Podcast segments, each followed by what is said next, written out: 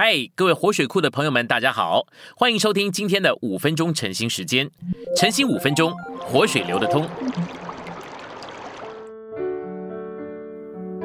我们今天有两处的经节，第一处的经节是以弗所书四章二十二节，在从前的生活样式上脱去了旧人，这旧人是照着那迷惑的情欲败坏的。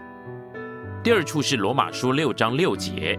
知道我们的旧人已经与他同钉十字架，使罪的身体失效，叫我们不再做罪的奴仆。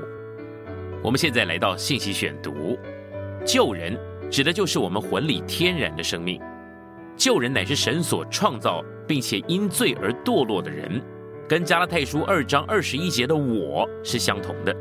他不是魂的本身，乃是魂的生命，被神看为无望。而被摆在十字架上，与基督一同的被钉死了。我们的魂原来是独立的，有旧人为其生命和性格，但如今旧人既然已经定了十字架，我们的魂就应当当做基督的器官，受我们灵的支配，有基督为其生命。以弗所书四章二十二节指明了旧人是包罗一切的。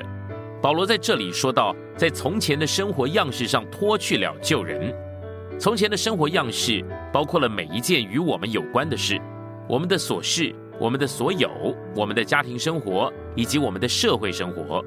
保罗在这里的意思是我们必须脱去我们一切琐事的一切所做的和一切所有的，我们要脱去我们生活的方式。救人以及救人所包括的一切，对于教会生活乃是一种损害。哪里有救人，哪里就无法有教会。这意思是说呢，我们的所事所做并所有，使教会生活不可能实行。规条、道理和救人，乃是破坏教会生活的三个主要的消极事物。我们若是有规条，教会生活就完了；我们若是满了道理，就不可能有正当的教会生活。此外呢，如果我们继续按着救人而活着，教会生活就会受到严重的损坏，甚至会被了结。然而，如果我们没有规条或道理，并且脱去了旧人和从前的生活样式，我们就会有一个美妙的召会生活，一个新天新地里面新耶路撒冷之缩影的召会生活。在这样的召会生活中，不可能有分裂。在以弗所书第四章和哥罗西书第三章都指明了，我们要穿上新人，就需要先脱去旧人。以弗所四章二十二节里面说，在从前的生活样式上脱去了旧人。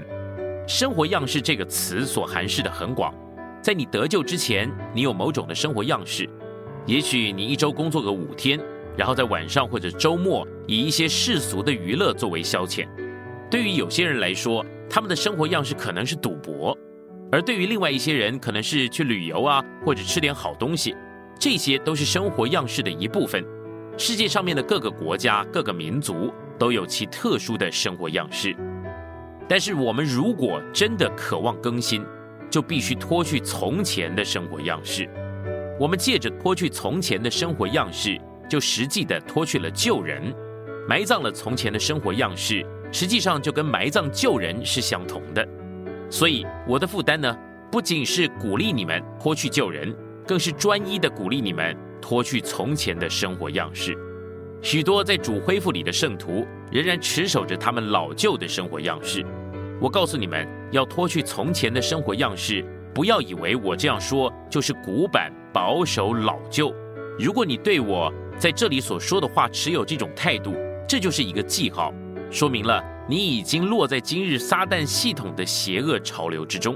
我们不应该被这个世代的潮流卷走，反而应当埋葬我们从前的生活样式，甚至。为从前的生活样式举行一个葬礼啊！今天的晨兴时间，你有什么摸着或感动吗？欢迎在下方留言处留言给我们。如果你喜欢今天的内容，欢迎你们订阅、按赞，并且分享出去哦。天天取用活水库，让你生活不虚度。我们下次再见。